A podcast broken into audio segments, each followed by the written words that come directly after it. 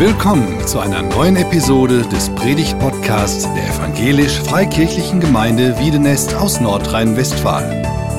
Wir sind davon überzeugt, dass Gott durch Predigten redet. Wir wünschen viel Inspiration beim Hören.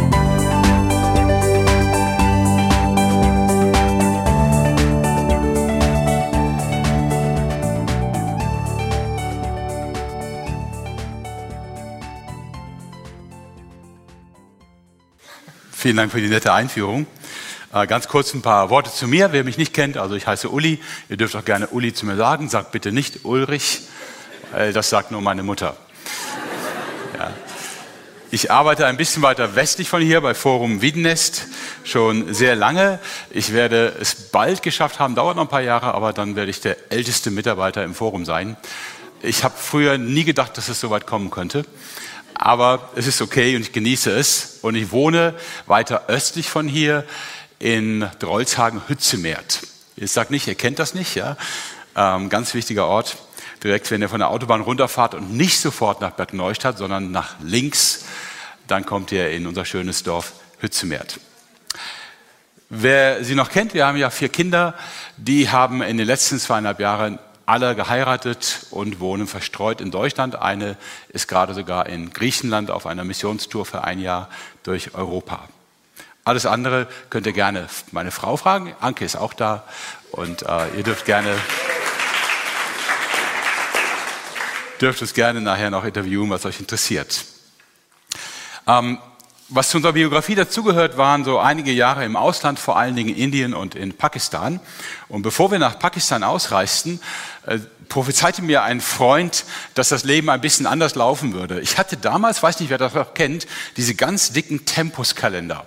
Ja, so ein Riesenmonstrum, sehr teuer, mit sehr teuren Formularen drin und so, um mein Leben organisiert zu kriegen. Und mein Freund meinte damals, das kannst du dann in Pakistan deinen Kindern zum Ausmalen geben, das wirst du nicht mehr brauchen. Und äh, ich hielt das für einen Scherz, bis ich nach Pakistan kam und feststellte, ja, er hatte recht. Der Mensch plant und der Pakistani hat seinen eigenen Rhythmus, wie er Dinge tut. Und äh, ich habe ihn tatsächlich nicht mehr brauchen können, weil es ist zwar schön, Dinge im Kalender einzutragen, wenn sie dann aber nicht passieren, dann ist es auch ziemlich sinnlos und man lebt mehr spontan mit den Möglichkeiten, die sich ergeben. Was mir aber bewusst geworden war, ist, dass wir Deutschen es lieben, wenn Dinge gut geplant sind, ordentlich durchgeführt und einfach richtig sind. Ja, das ist so unsere deutsche Eigenschaft und die ist auch stark in mancher Hinsicht, zum Beispiel darin, dass Made in Germany immer noch ein Qualitätsmerkmal ist. Ich lese uns gleich mal einen Abschnitt aus einem Brief vor, den Jesus an eine Gemeinde diktiert. Und äh, diese Gemeinde wäre für mich im ersten Teil eigentlich so richtig deutsch. Es geht um eine der Briefe, ich bitte mal um die Präsentation, ähm, an die Gemeinden in der Türkei, Kleinasien früher, die Johannes von Jesus diktiert bekommt. Und mir geht es hier um den ersten Brief an die Gemeinde in Ephesus. Das sind auch so Reste von Ephesus, kann man heute übrigens noch wunderbar besichtigen. Es gibt noch ein richtig großes Gelände mit äh, Ruinen und antiken äh, Mauern aus der Zeit von Ephesus. Und Jesus beginnt diesen Brief mit einem dicken Lob, wo ich sagen würde, ja, so würde ich mir als Deutscher meine Gemeinde wünschen.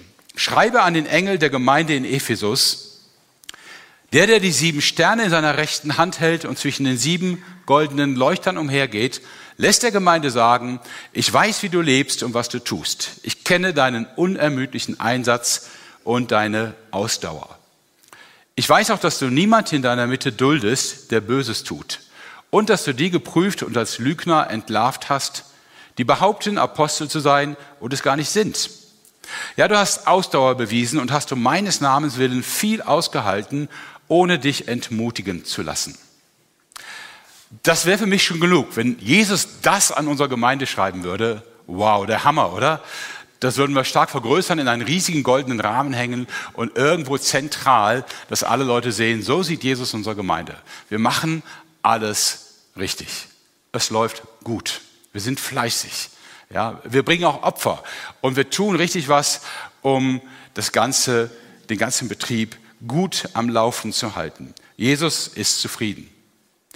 Eigentlich könnte der Brief da enden, fehlten nur noch liebe Grüße, dein Jesus oder sowas. Aber er geht noch weiter. Auf der nächsten Folie heißt es dann, doch einen Vorwurf muss ich dir machen. Du liebst mich nicht mehr so sehr, nicht mehr so wie am Anfang. Erinnerst du dich nicht, wie es damals war? Wie weit hast du dich davon entfernt? Kehr um und handle wieder so wie am Anfang. Wenn du nicht umkehrst, werde ich mich gegen dich wenden und deinen Leuchter von seinem Platz stoßen. Die Gemeinde leistet einen rastlosen Einsatz. Ich habe gehört, dass ein Buch, was ihr benutzt habt in dieser Woche, das Ende der Rastlosigkeit war, nicht wahr? Wobei, als ich euch heute hörte, dachte ich, heute ist für euch das Ende der Schlaflosigkeit, nicht wahr? Aber Ende der Rastlosigkeit, ein tolles Buch. Ähm, die Gemeinde hier leistet einen rastlosen Einsatz und trotzdem fehlt für Jesus etwas. Und das ist erstmal sehr ungenau, unscharf, diffus. Was will er denn? Also wo ist denn jetzt der Mangel, der Makel? Anders gesagt, zeigt nicht unser toller Einsatz und unsere Opferbereitschaft, dass alles in Ordnung ist zwischen uns. Wo, Jesus, ist das Problem? Das fragen sich viele Ausleger auch und sind sich auch überhaupt nicht einig, was es sein könnte. Es gibt da viele Möglichkeiten, das zu interpretieren. Eine ganz typische ist das erste Verliebtsein wie Schmetterlinge im Bauch. Die Zeit, als man so richtig verknallt war. Also wenn man es vergleicht mit einem Mann, einer Frau, in die man sich verliebt hat. Und äh, dieses erste Verliebtsein, diese überschwänglichen Gefühle. Nun, ich kann euch sagen, das ist eine super Sache und total schön und kommt auch immer wieder. Aber ich bin Gott auch zutiefst dankbar, dass ich nicht nach 37 Jahren Ehe an jedem Tag einen solchen dauerhaften Gefühlsüberschwang erlebt habe. Klingt jetzt sehr nüchtern, aber ich glaube, das, was du da an emotionaler Energie verbrätst, das hältst du keine 37 Jahre durch. Also jeden Tag, wenn ich nach Hause komme, 220 Puls, dann wäre ich wahrscheinlich nicht mehr am Leben, vermute ich. Und äh, der Orientale, und das ist ja im Orient geschrieben, der Orientale würde es sowieso nicht so sehen, weil es gibt im Orient vor der Hochzeit kein erstes Verliebtsein, aus dem ganz simplen Grund, weil du erst bei der Hochzeit deinen Partner kennenlernst. Das andere, vorher arrangieren ja die Eltern. Von daher ist dieses erste Verliebtsein für den Orientalen gar kein Merkmal. Es geht also jetzt nicht um die überschwänglichen Gefühle des Anfangs. Manche interpretieren diesen Vorwurf hier, dass die Gemeinde apathisch geworden ist oder träge. Da bin ich mir nicht sicher, ob das stimmt, weil vorher bescheinigt ihr Jesus ja, dass sie sehr fleißig ist und sehr viel Mühe macht, sich sehr viel Mühe macht. Einige interpretieren es als fehlende Liebe füreinander. Andere wieder als fehlende Bereitschaft zur Evangelisation. Das dieser Ausdruck, du hast deine erste Liebe verlassen, also so heißt es im Originaltext, du liest mich nicht mehr so wie am Anfang hier. Dieser Ausdruck, du hast deine erste Liebe verlassen, könnte sich natürlich auch einfach auf die Person beziehen. Also meine erste Liebe, Jesus. Und irgendwie liebe ich jetzt mittlerweile auch Jesus noch, aber vieles andere. Also da ist Jesus nicht mehr ganz in die Mitte. Und vielen Dank nochmal an euch als Band. Ihr habt so total schöne zentrale Lieder gesungen von dem, was Jesus uns bedeutet. Ja, dass er wirklich die Mitte von allem ist und dass ich von ihm lebe. Aber das kann offensichtlich mit der Zeit ein Stück wegrutschen. Und dann ist man ja immer noch Christ und man ist immer noch in der Gemeinde und man engagiert sich immer noch, so wie die Epheser. Aber man verliert ein bisschen das, worum es eigentlich geht. Man hält eben den Betrieb am Laufen. Ich stelle mir das äh, ein bisschen so vor, wer mich kennt, weiß, dass ich gerne Fahrrad fahre. Und äh, der Horror beim Fahrradfahren ist, wenn die Kette abspringt. Ja? Du trittst und trittst und kommst gut vorwärts und dann springt die Kette ab. Ist okay, du trittst einfach weiter, aber du spürst, dass du dich nicht mehr viel vorwärts bewegst, irgendwann sogar stehst. Also eine sehr unangenehme Situation. Und ähm, jetzt erstmal ganz allgemein, was ich mir vorstellen könnte, was so passieren kann, wenn ich mir die die Gemeinde und kirchliche Landschaft in Deutschland anschaue. Ich nenne mal ein Beispiel. Meine Frau machte mich der Tage darauf aufmerksam. Es gibt einen ökumenischen Predigerpreis, also einen Preis für die besten Prediger oder Predigerinnen. Den hat mal der fromme Unternehmer Norm Rentop begründet und der wird immer so an gewisse prominente Personen verliehen. Dieses Jahr, also jetzt letzten Monat im September, ist er an Luise Neubauer verliehen worden, der Klimaaktivistin.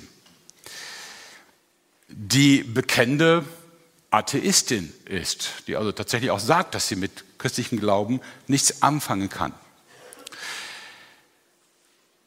Die Begründung war, ihr Reden und Denken enthalte bei genauerem Hinsehen Leitmotive zu religiösen Kontexten wie existenziellen Fragestellungen.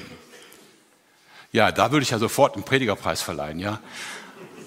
Also ich denke, wow, das sind Leute, das ist ja ein ökumenischer Preis, der wird von den Kirchen verliehen. Das sind Leute, die kräftig in die Pedale treten, aber ohne Kette. Da bewegt sich ja gar nichts mehr. Es ist irgendwie sinnfrei und auch nicht mehr verständlich. Was wollt ihr denn eigentlich? Also, was sind denn für euch Predigten? Um was geht es überhaupt? Versteht ihr? Die Kette ist ab, aber man tritt weiter. Und wenn man berg runter fährt, ist das vielleicht sogar in Ordnung, weil man sich ja noch bewegt. Es rollt ja noch das Fahrrad. Wenn es aber berghoch geht, dann kann es sein, dass du trittst und rückwärts rollst.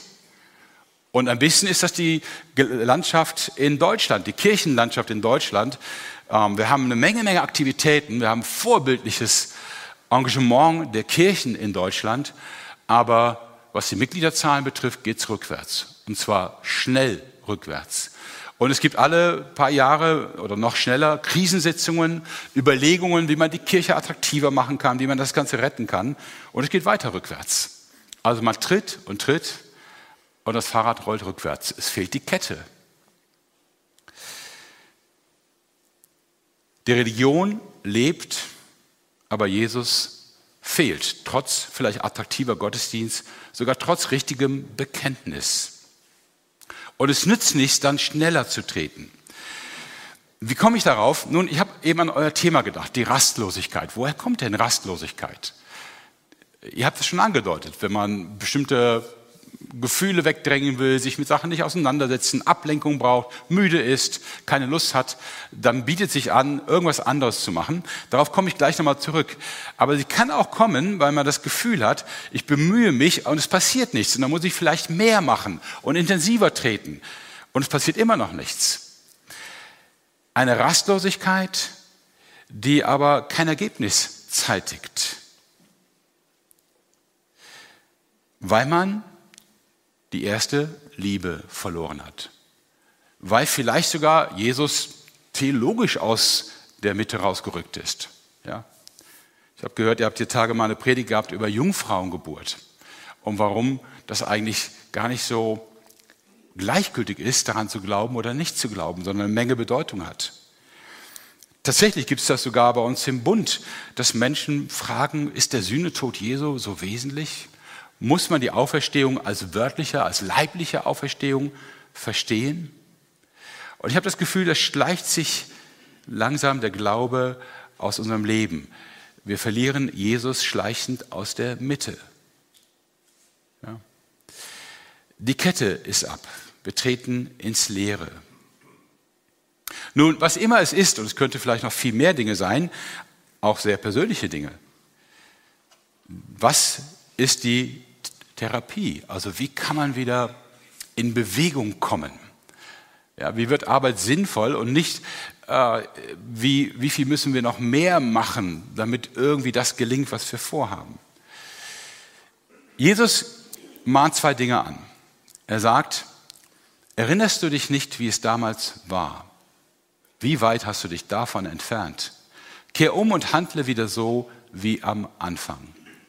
Also Erinnerung an den Anfang und handeln wie am Anfang. Ich habe aus einem Beziehungsratgeber diesen Spruch rausgenommen, den fand ich richtig gut. Eine glückliche Beziehung ist das Ergebnis von Tun und nicht von Glück. Sehr schön formuliert. Und ich dachte, ja, das gilt für Ehepaare. Also eine glückliche Ehe ist kein Zufall, ist kein Glücksfall, sondern hat was damit zu tun, wie du damit umgehst, wie beide damit umgehen. Und das gilt natürlich genauso wie für, wie für unsere Beziehung mit Jesus. Also unsere Beziehung zu Jesus ist nicht im besten Falle gut, dann haben wir eben Glück gehabt und dann ist sie vielleicht auch mal nicht gut und wir haben Pech gehabt, sondern sie hängt ganz tatsächlich ganz an dem, wie wir damit umgehen, wie wir investieren oder auch wie wir damit umgehen, wenn wir merken, dass uns diese Beziehung irgendwie kalt wird, entgleitet, entfremdet. Man könnte auch sagen, es gibt Punkte in Beziehungen, wo du merkst, es geht jetzt gerade in keine gute Richtung. Es entwickelt sich nicht gut. Und wo du vielleicht falsch abbiegst, in die falsche Richtung abbiegst. Die Möglichkeit, das zu korrigieren, ist das, was Jesus hier Umkehr nennt. Du kannst tatsächlich einen falschen Weg korrigieren. Du kannst umkehren. Und manchmal haben wir gar keine andere Chance, als zurückzugehen an den Punkt, wo es noch gut war und dann zur falschen Entscheidung kam, als an diesem Punkt zurückzugehen und zu sagen, ich muss nochmal neu von diesem Punkt aus richtig abbiegen. Das kann zum Beispiel sein, dass du dich mit irgendwas rumschleppst, was dein Gewissen belastet. Seit Jahren. Eine Sünde. Irgendwas, was dir furchtbar peinlich ist bis heute. Und Umkehr könnte bedeuten, fang endlich an, da ranzugehen, es aufzuarbeiten. Sprich mit jemandem, einem Seelsorger, und sprich darüber. Bekenne es, sag endlich mal, was da gewesen ist. Ich habe Leute erlebt, die sowas über Jahre, über Jahrzehnte verschleppt haben. Und als es dann rauskam, sagten, boah, es hat mich sowas von belastet. Und ich denke, wow, wieso hast du es so viele Jahre mit dir rumgetragen, wo es dir wehgetan hat? Ja?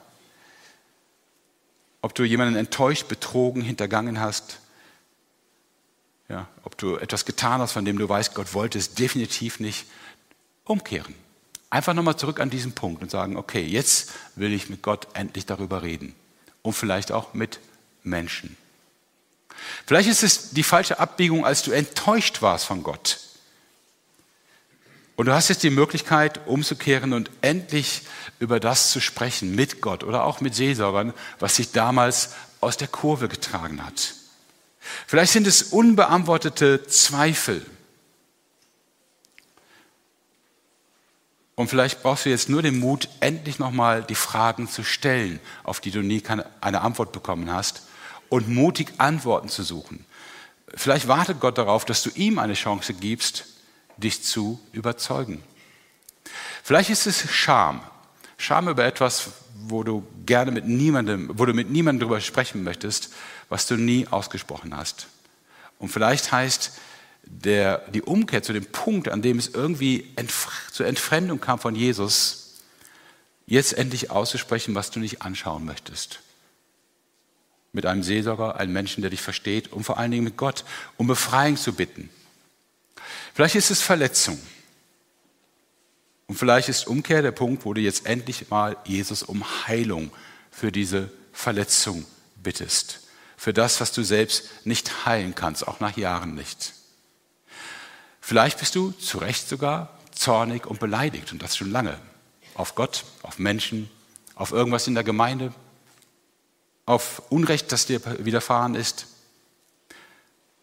Und Umkehr und Neuanfang heißt, endlich auf die Menschen zuzugehen, denen du im Inneren nur noch Vorwürfe machst und ihnen eine Chance geben zu zeigen, dass sie anders sind als in deiner Erinnerung.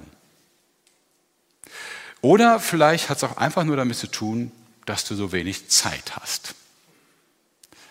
Keine Zeit, die Beziehung zu Jesus zu pflegen. Und vielleicht wird dir bewusst, wie viel du dadurch verlierst. Nun, Umkehr würde hier bedeuten, trag dir die Termine mit Jesus in deinen Kalender ein. Schreib es wirklich auf. Ja? Also ich habe ein relativ gefülltes Leben und äh, ich bin sehr kalenderhörig, trotz der Erfahrung in Pakistan. Ich bin ja jetzt wieder in Deutschland. Und äh, ich reagiere auf Kalender. Was nicht im Kalender steht, gibt es nicht für mich. Ja. Und das heißt, ich muss feste Zeiten haben, auch mit Jesus, auch mit meiner Frau. Ja. Könnt Sie gerne nachher fragen. Aber wir haben einen festen Rhythmus, wo wir zusammensitzen, wo nicht der Fernseher läuft, wo wir nicht aufs Handy gucken, wo wir Karo-Kaffee trinken zum Beispiel abends. Und einfach fragen, wie geht's dir? Was ist gelaufen? Wie geht's uns? Wofür wollen wir beten? Was macht uns Sorgen? Und das ist jetzt altersbedingt, wie geht's den Kindern? Ja? Jesus lädt uns hier ein, ihn zu lieben. Seht mal diese Aussage nicht als Vorwurf. Du liebst ihn nicht mehr so wie am Anfang, steht hier als Vorwurf, aber seht sie mal als jemanden, der sich danach sehnt, von euch geliebt zu werden. Jesus liebt euch und er sehnt sich auf die Antwort eurer Liebe. Ja. Und es ist ihm nicht egal, wenn du im Herzen eine andere Spur eingeschlagen hast, wenn das Ganze erkaltet. Es ist ihm nicht egal, er wünscht sich das.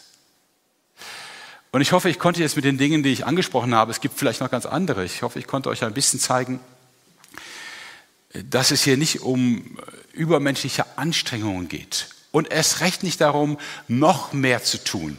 Hilfe, jetzt will Uli noch einen Termin in meinem Kalender. Einen mit Jesus. Es geht um das Ende der Rastlosigkeit. Es geht darum, endlich wieder anzudocken an den, der uns liebt, nachdem sich unser Herz sehnt.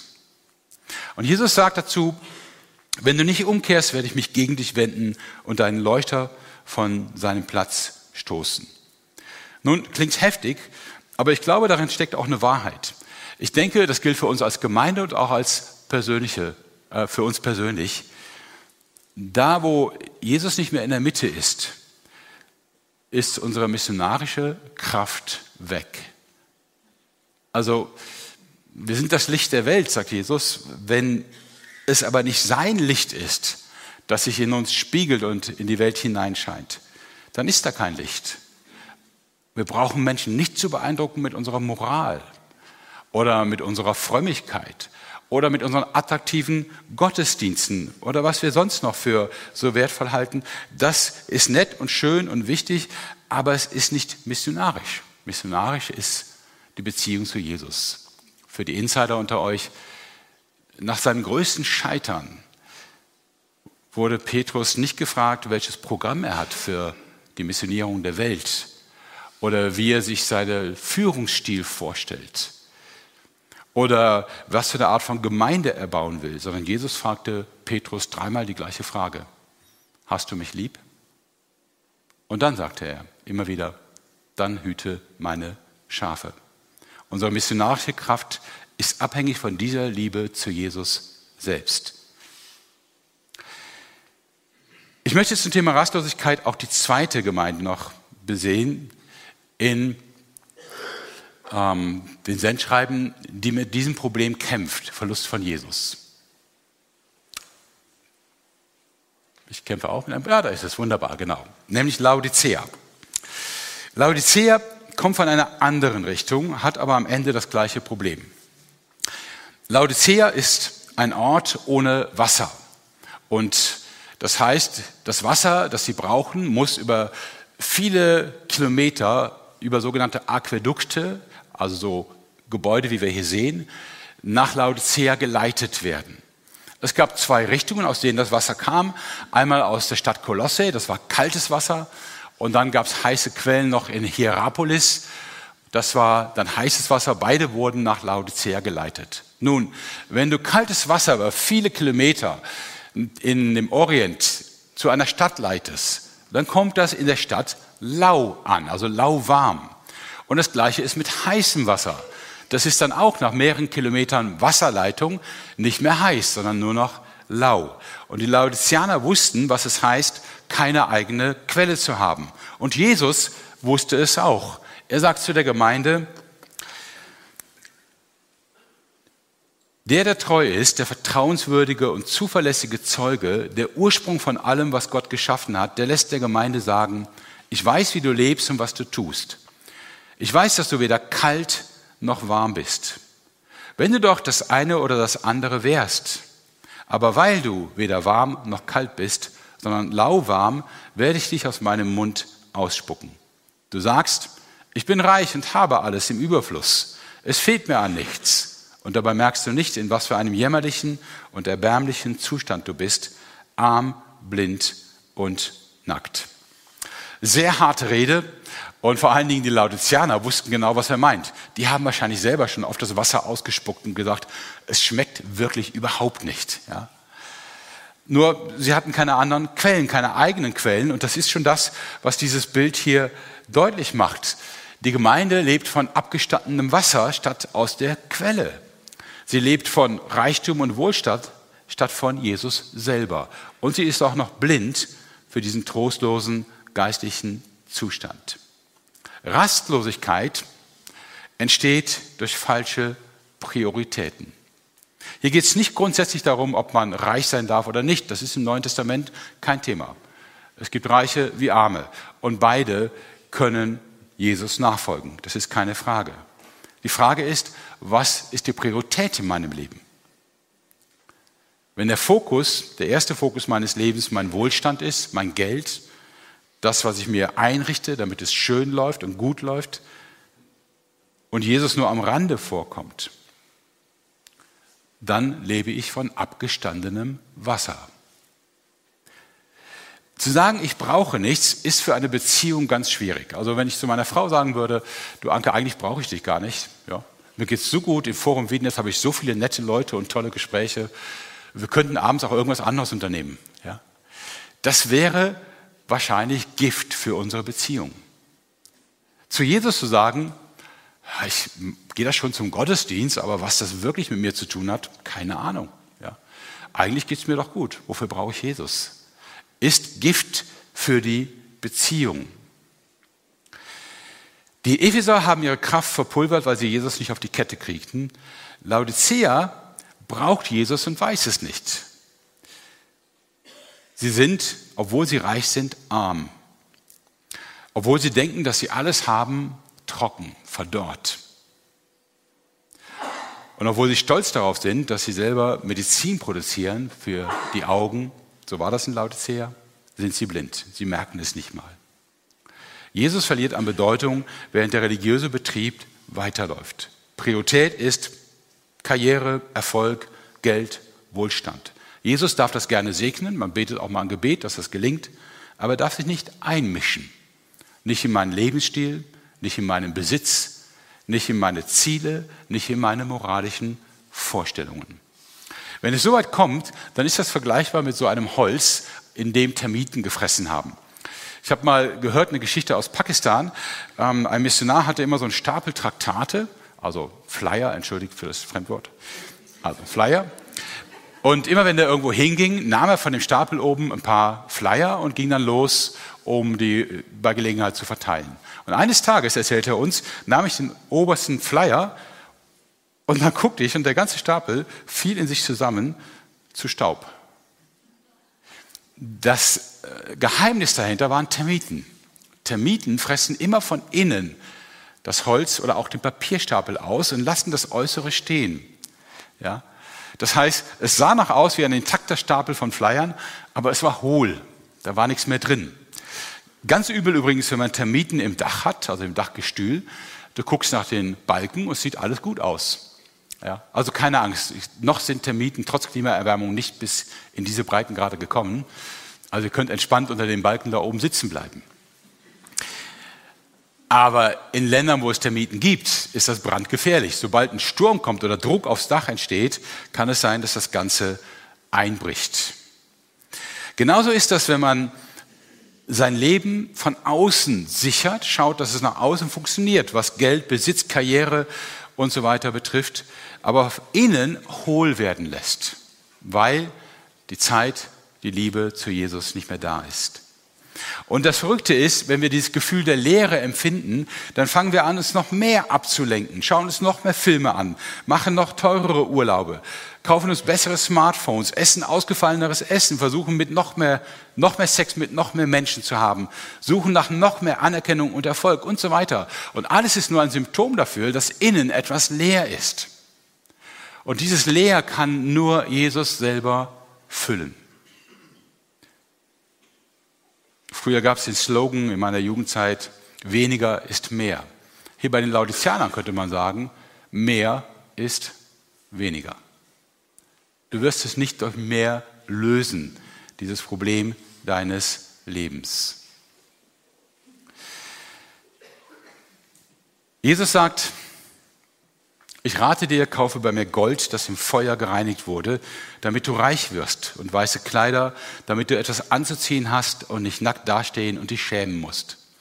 Kaufe auch Salbe und streiche sie dir auf die Augen, damit du wieder sehen kannst. So mache ich es mit allen, die ich liebe. Ich decke auf, was bei ihnen verkehrt ist und weise sie zurecht. Darum mach Schluss mit deiner Gleichgültigkeit und kehre um. Merkst du nicht, dass ich vor der Tür stehe und anklopfe? Wer meine Stimme hört und mir öffnet, zu dem werde ich hineingehen und wir werden miteinander essen, ich mit ihm und er mit mir. Auch hier wieder. Jesus hat keinen Spaß daran, dir Vorwürfe zu machen. Darum geht es überhaupt nicht. Er hat einfach nur eine so leidenschaftliche Liebe zu jedem von euch, dass er sich wünscht, dass sie sich auch in der Beziehung irgendwie zeigt und äußert. Er möchte euch zurückgewinnen.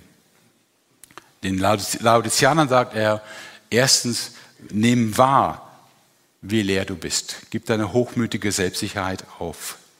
Zweitens, investiere in echte Erfahrungen mit Jesus. Investiere Zeit. Und Jesus benutzt hier tatsächlich das Bild vom gemeinsamen Essen. Mach ein Date für eine Mahlzeit mit Jesus. Ich kenne so ein Buch, da ist jemand, der das zelebriert und sagt, wenn ich mich morgens mit Jesus treffe, dann gibt es zwei tolle Cappuccinos aus einer tollen Kaffeemaschine. Einen für Jesus und einen für mich. Wenn Jesus ihn dann nicht austrinkt, trinke ich ihn dann noch. Das Ende der Rastlosigkeit, dazu gibt es viele Strategien und Ideen, aber am Ende ist das Ende unserer Rastlosigkeit in der Begegnung mit Jesus. Und er ist es, der dann auch sagt, kommt zu mir und findet Ruhe für eure Seelen. Ja. Und ich möchte euch von Herzen einladen. Ich hoffe, dass auch ihr meine Predigt jetzt nicht als großen Vorwurf oder bedrängend wahrgenommen habt. Es soll eine Einladung sein. Vielleicht sagst du, Uli, geht total an mir vorbei. Ich habe eine super Beziehung zu Jesus. Ich bin sowas von in love with Jesus. Dann würde ich sagen, Halleluja, super. Ich freue mich und mach einfach weiter so. Vielleicht fühlst du dich aber auch ein bisschen angesprochen und sagst, boah, ich habe selber seit Jahren das Gefühl, es ist nicht so, wie es sein könnte. Ich habe hier keine großen Rezepte erzählt, weil es die nicht gibt. Ja, wie auch in der Ehe. Es gibt da keine Rezepte, wie man eine Ehe perfekt gestaltet. Es gibt die Begegnung und die musst du immer wieder suchen. Auch wenn du dich schämst, auch wenn du sagst, ich mag Dinge gar nicht ansprechen, so furchtbar finde ich sie, auch wenn du vielleicht dich selbst gar nicht mehr magst, es ist immer dieser Anfang, der erste Schritt auf Jesus zu. Mach ein Date mit Jesus. Verabrede, verabrede dich. Mach den besten Cappuccino, den du kriegen kannst. Zwei. Ja. Und dann verbring Zeit mit ihm, mit seinem Wort, bete und lass dich überraschen, was er tun kann. Ich weiß nicht, was er tut. Ich weiß nur, es gibt einen Heiligen Geist und es können Momente und Einsichten entstehen, mit denen du gar nicht rechnest. Nur dafür musst du Jesus eine Chance geben, in seine Gegenwart kommen. Und dafür würde ich gerne mit uns jetzt auch noch beten. Ich lade ein, wer kann, dazu aufzustehen.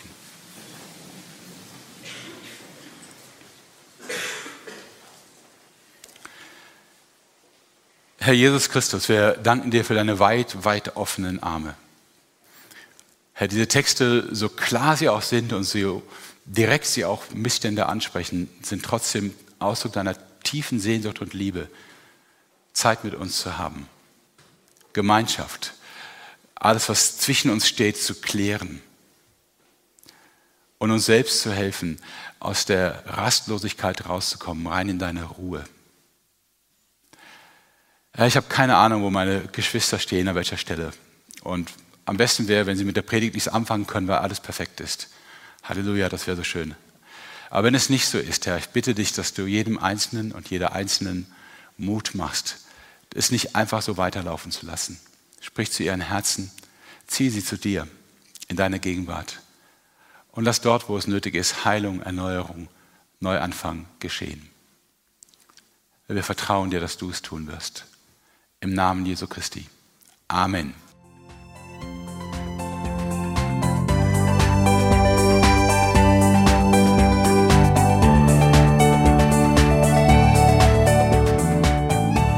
Sie hörten einen Predigt-Podcast der EFG Wiedenest. Weitere Predigten, Informationen zu Jesus Christus und zu unserer Gemeinde gibt es unter www.efg-wiedenest.de.